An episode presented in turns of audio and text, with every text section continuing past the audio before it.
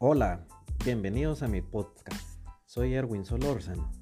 Este es un podcast de negocios con temas de actualidad, noticias y consejos prácticos para profesionales y emprendedores. Hola, hoy quiero platicarles del tema del fracaso. Eh, realmente es un tema que a todos, sin excepción, considero, nos ha tocado vivir de una manera o de otra. Y eh, el fracaso es tan común como el éxito. Y quiero empezar con la definición. La definición de fracaso, según lo que puedo encontrar, eh, dice así, es un suceso inesperado o adverso que es contrario a lo que se esperaba. Y yo creo que la definición es bastante obvia, o sea, es obtener resultados adversos o no alcanzar los resultados que se están esperando. Pero nosotros como seres humanos eh, pues tendemos a darle una connotación y un significado a estos sucesos que al darle esa connotación o ese significado pues puede destruirnos o puede hacernos mejor persona. ¿Cuánto de nosotros vivimos eh, procesos en el cual eh, ya sea en la universidad o en el colegio pues un examen importante, el ver amigos eh, que habían perdido el examen, verle su cara eh, de, frustración porque las cosas no habían salido como ellos esperaban.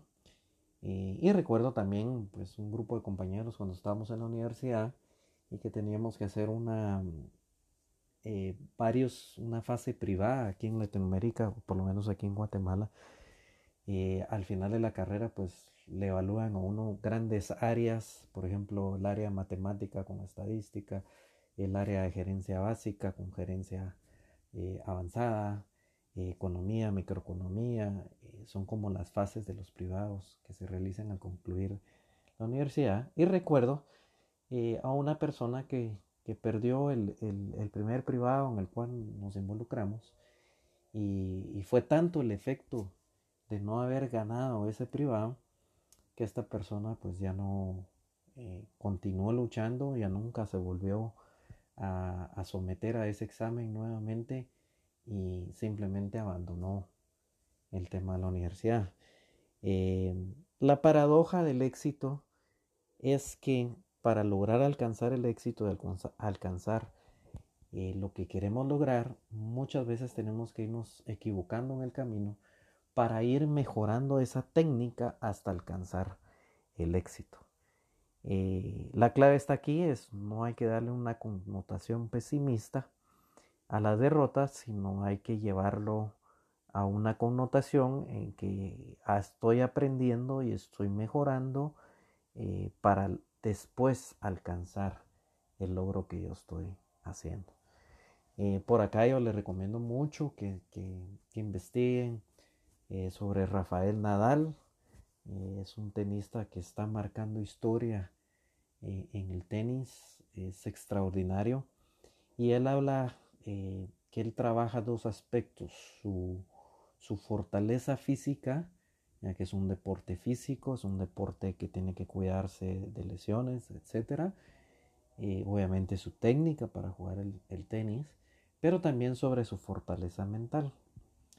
Hace un par de semanas eh, estuvo la competencia del Tour del ATP de tenis en España y él quedó eliminado en semifinales cuando existía mucha ilusión en España, que Rafael Nadal es español, lograr alcanzar la final.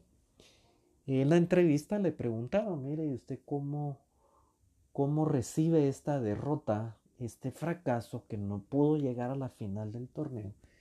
Y es sorprendente él cómo contesta con una naturalidad extraordinaria de un ser humano, eh, que es él.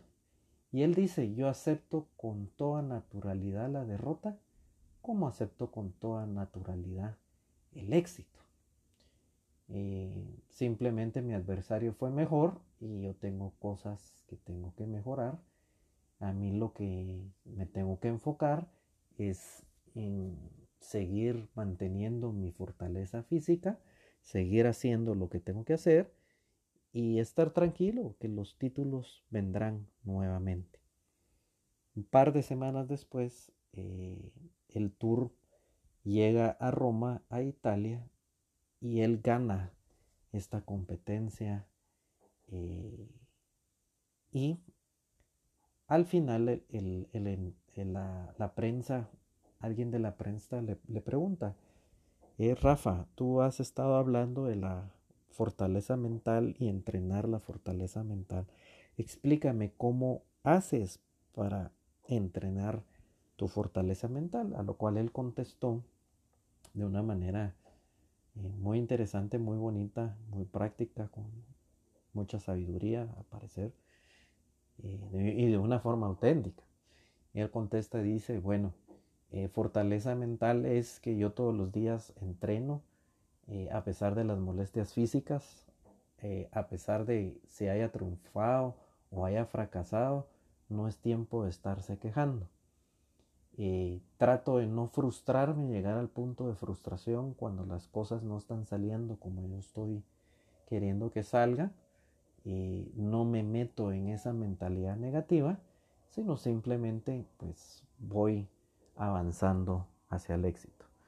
Aquí pues hay una característica eh, que se llama la resiliencia y esta es la capacidad de adaptarse positivamente a situaciones adversas.